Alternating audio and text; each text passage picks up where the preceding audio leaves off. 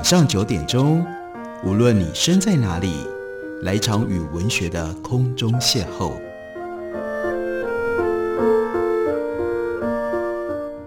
杨照谈书，邀您一同遨游文学世界，认识古今中外的经典之作。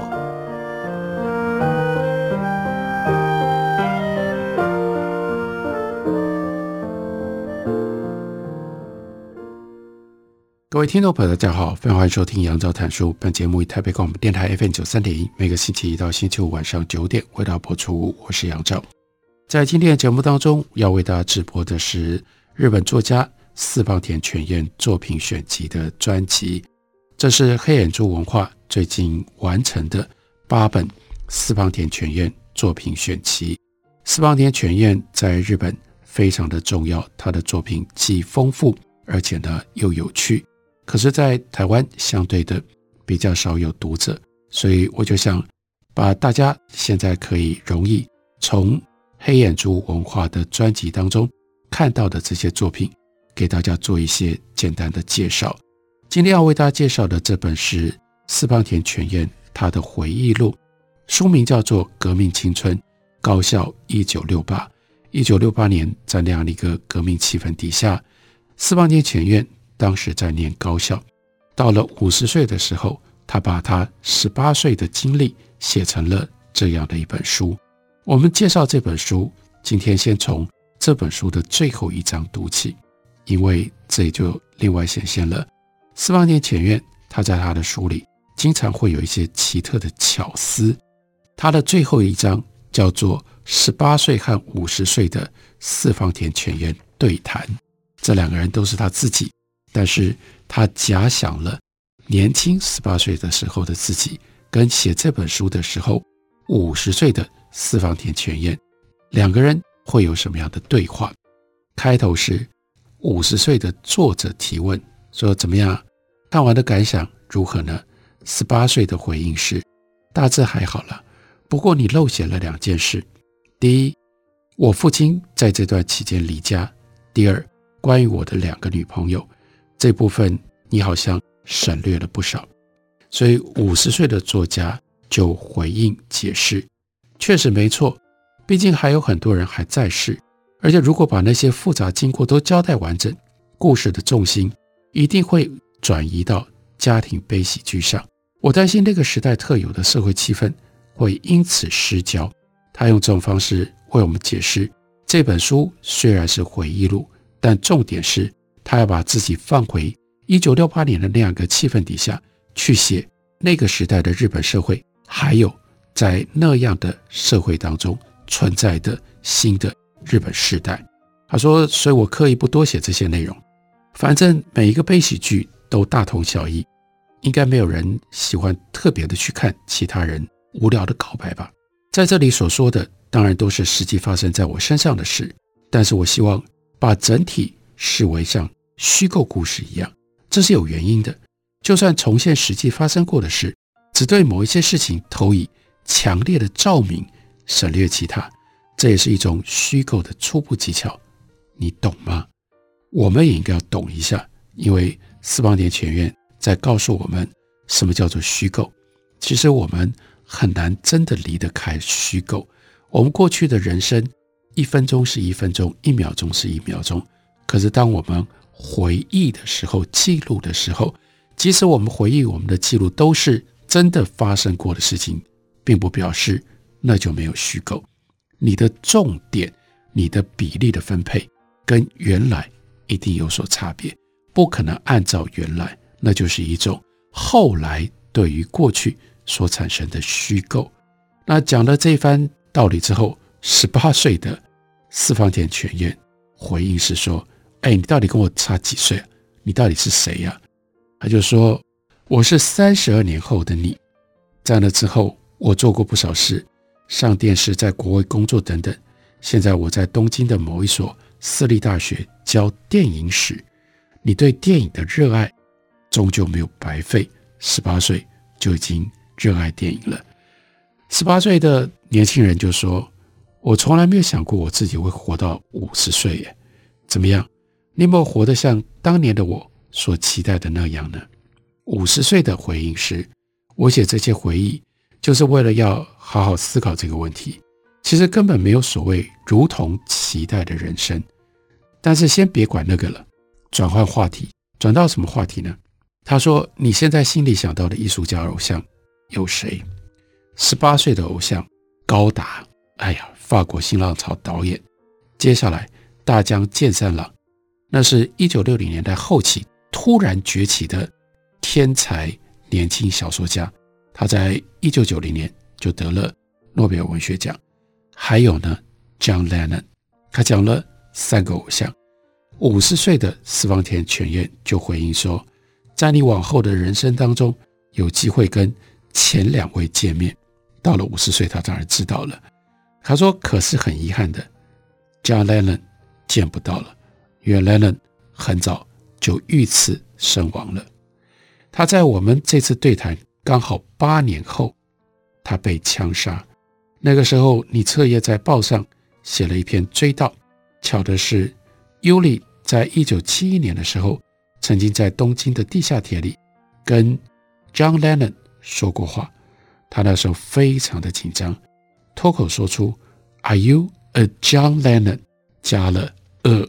不定冠词，不过 John Lennon 很亲切的回答：“I am not a John Lennon。”他说：“我最近才听说这件事情。”尤里直到现在说起这件事的时候，都还很兴奋呢。然后呢，十八岁的人，当然，另外他会好奇是我的未来会长什么样子？未来的其中关键的一件事是那些同学们呢，五十岁。当然就可以替他回答了。该从谁说起呢？全共斗，当年这些革命分子们，那些人各有发展，参与全共斗，当年抱持的是什么样激烈的态度？可是人生呢？长大了，出了社会，有人当了建设省的官员，有人当了律师，另外呢，有一个叫土屋的朋友，进了化妆品公司，在人事科工作。石井上士住在他父母亲田园调布的老家，在东京都厅负责劳工运动。至于投入派系的人，那就是政治派系。他说：“我跟他们就没有往来了，不清楚状况。”另外有一个辅实去美国了之后，没有跟任何同学有联络。劲松听说变成了陶艺家，我不知道他们现在是不是还像以前一样，动不动就把那个时候的口头禅。叫做历史的必然，那一来来自于黑格尔、马克思，另外一部分来自于当时的鼓舞革命热情的这种策略，这就是历史上的必然。那时候大家都喜欢这样讲，是不是还挂在口上？这个时候，这时我不知道了。另外有一些人，像海藤和，因为在书里面比较多琢磨，海藤和呢。高中辍学了之后，去英国留学，在牛津大学念美术史。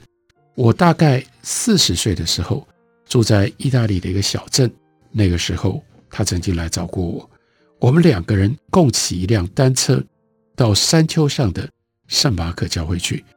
要上坡，两个人一起骑，真的是骑到腿都快断了。我上大学之后，他接下来转到女同学，讲到了。上大学之后，就跟阿公渐渐疏远。听说他后来上研究所，跟同学结婚了。大概四十岁的时候，他从福冈突然捎来一封厚厚的信，因为他知道我开始在学和韩国文化有关的事。四方田犬业关心研究的范围真的非常广，他还写过跟韩国文化有关的书，也发表过跟在日韩国人问题。相关的言论，在信上，阿公就记载了他身为人类学家的一些琐碎的感想。他还写的，真没想到你会那么支持韩国。十八岁的时候，怎么想也想不到自己会跟韩国发生关系。所以问说，为什么会跟韩国有关系啊？他就说，这完全是巧合。之后你跟韩国会有命运般的关联。不过跟阿公就再也。没有重逢了。她也不到五十岁就走了。在她走后，我和她的丈夫通过电话，知道她在病床上读过我写的第二本和韩国有关的书，那是我最后送她的书。我想要写下这些回忆，也就是这一本《革命青春高校一九六八》。她说，第二个理由就是为了阿公。如果我不写，或许这个世上就没有人会记得他十九岁的人生有多么灿烂耀眼了。十八岁的，直到了五十岁，为什么要回想这一段？就再问，还有其他理由吗？听起来很牵强，不过其实真的还有啊。第一是，我现在发现，对于现在跟你同年龄的人来说，一九六八年这个时代已经很遥远了。遥远到几乎难以想象，那或许很类似对你来说，一九四五年有多么远，有多么难以想象一样。所以对我们来说，理所当然的事情，我也想借此好好的把它书写成为文字记载。不过说老实话，我最重要的执笔动机，应该还是希望能借由书写，让我从那个时代当中获得解放。所以这是作者的。创作自白，他说，在一九六九年尾声体验过的那短短一天，自己在往后三十多年，竟然迟迟摆脱不掉。世上大部分同学，包含中心人物在内，根本都忘了有那件事发生。可是我绝对不会忘，应该说，我根本忘不了。那对我来说，永远是一个鲜活的伤痕，一碰触可能就会鲜血迸发，而这个未曾解决的体验。永远无法离开我的心中。假如我身在北京，我一定会参加红卫兵运动。现在想必还像陈凯歌一样，执着于当时的体验吧。现在回想起来，那真是一段充满陶醉和屈辱的岁月。容我再说一次，我决定再次回顾那个时代，给他一个结局。我写这些文章，都是为了要从一九六八年这个时代，一九六八年当时。高中一年级的这个人，还有在那个之后长久拥抱的孤独当中获得解放，这是私房田浅院借由和十八岁的自己对话，他的作者自述非常感人的。之所以要回忆回想自己十八岁特殊的理由，我们休息一会儿，等我回来继续聊。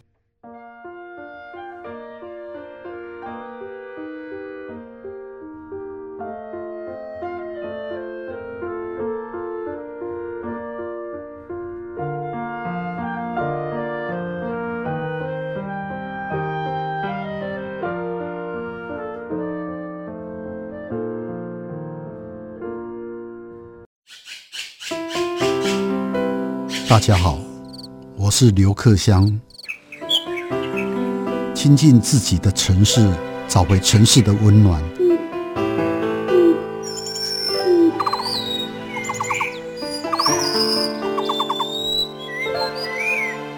听见台北的声音，就在台北广播电台，FM 九三点一，AM 一一三四。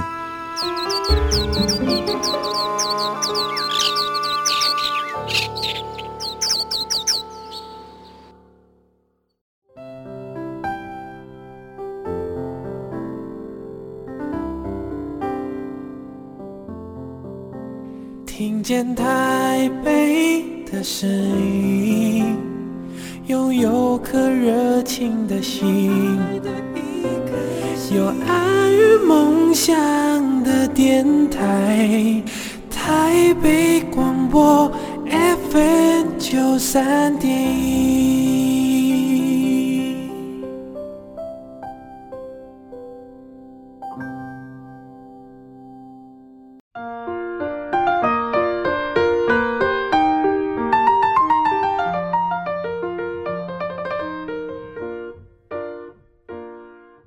感谢您继续收听《杨照谈书》。本节目于台北广播电台 FM 九三点一，每个星期一到星期五晚上九点，为大家播出到九点半。今天为大家介绍的，这是黑眼珠文化的新书，由日本作家四方田犬彦所写的《革命青春高校一九六八》。一九六八一九六九年，四方田犬彦生命当中最重要的事情，是当时日本的高校有一部分参加了全共斗，在全共斗抗争、反抗社会主流、反抗政府，他们就开始逐路障。当时他们学校的校舍三楼被封锁，除了占据其中的十几位学生以外，所谓的一般学生，在那一天发生这件事情的时候，他们都在做什么？根据十二月九日，也就是封锁隔天，高中自治会发行的传单，三学年每个班级都在召开班会讨论这个紧急状况。十二个班级当中有七个要求解除封锁，另外五个班级认为不管发生任何事情，都要坚决反对，请机动队来进驻到学校里。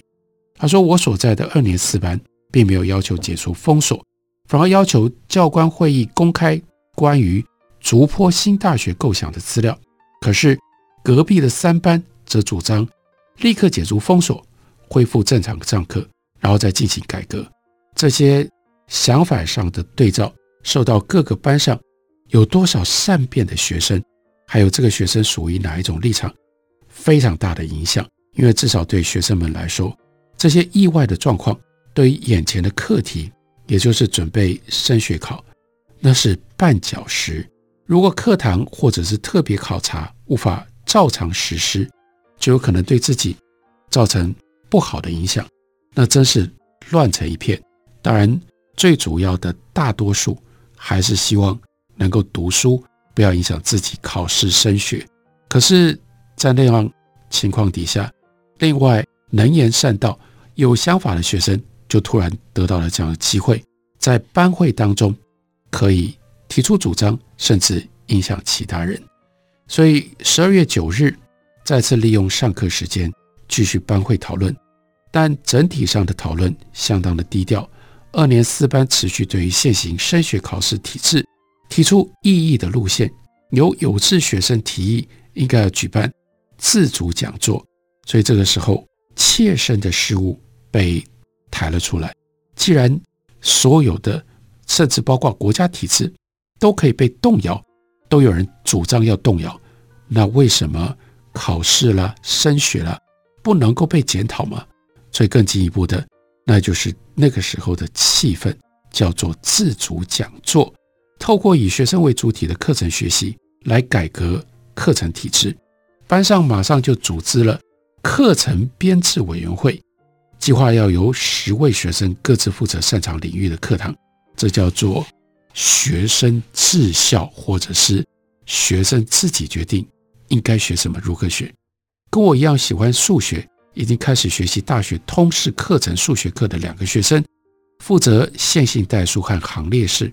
后来上了大学之后，在东京大学专攻叫做国文学，这是藤原克己，他就安排。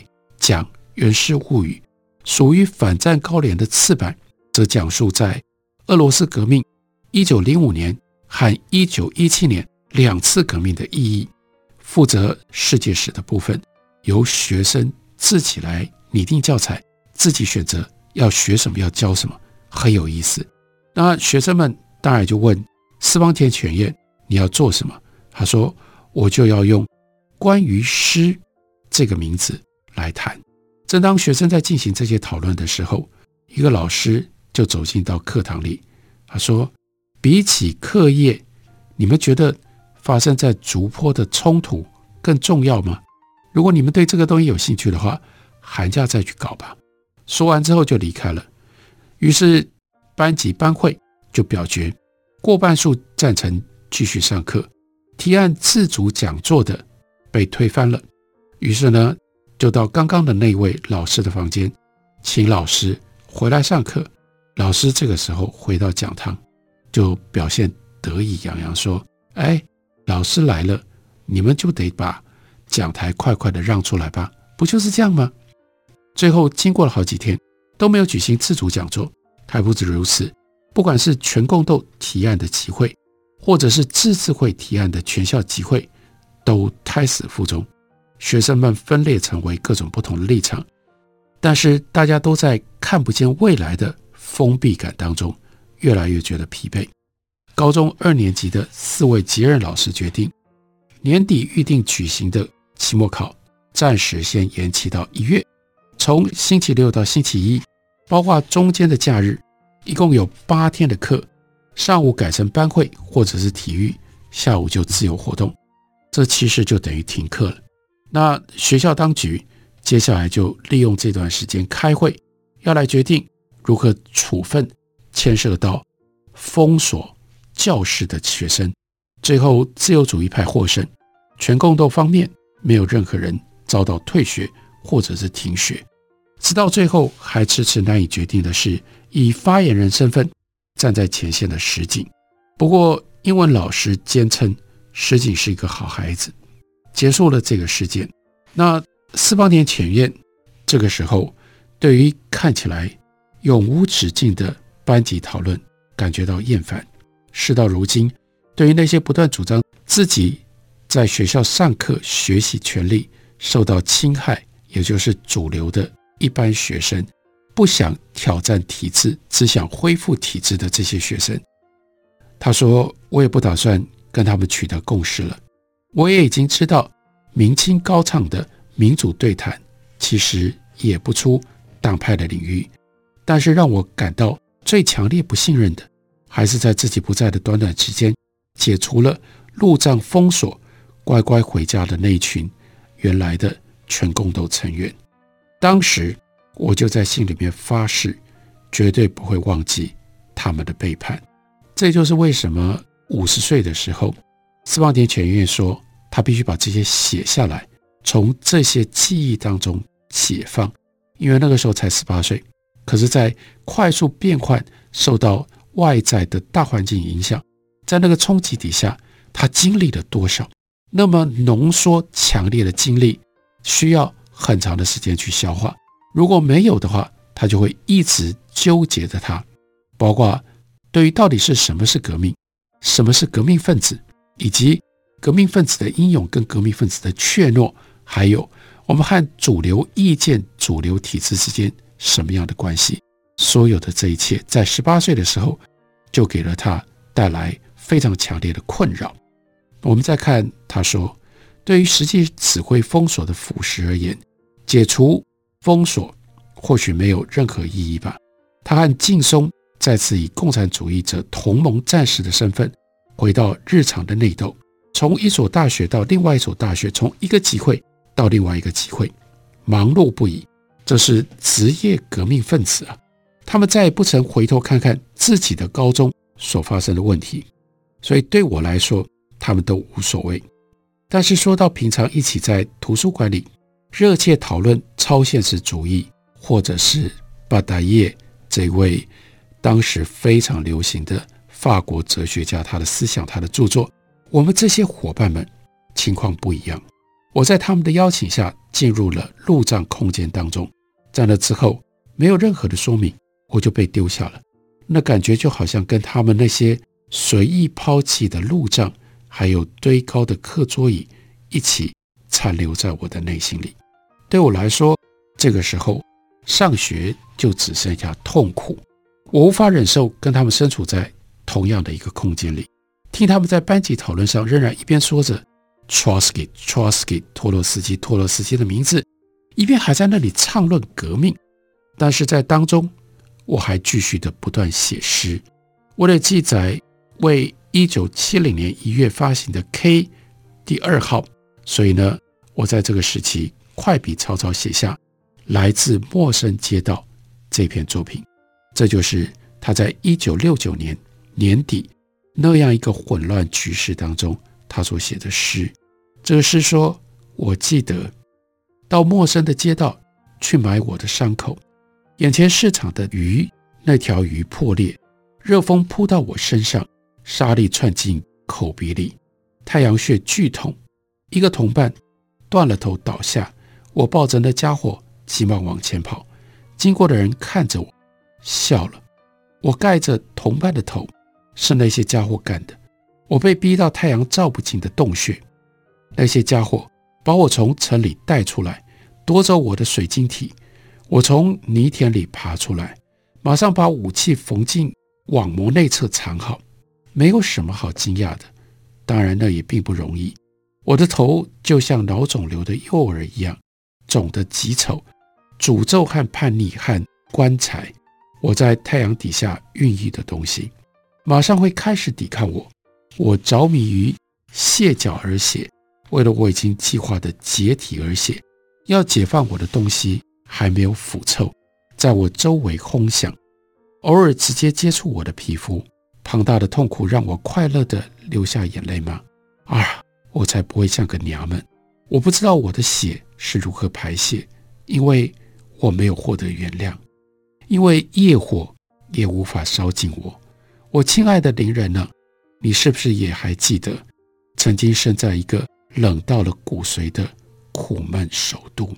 他说，经过三十多年，我重新再读了这首诗，可以看出，这和大约两个月前和珊珊一起制作的《黑暗河口》当中即兴的连续引用，就已经有了完全不同的语言秩序。在这里可以看到。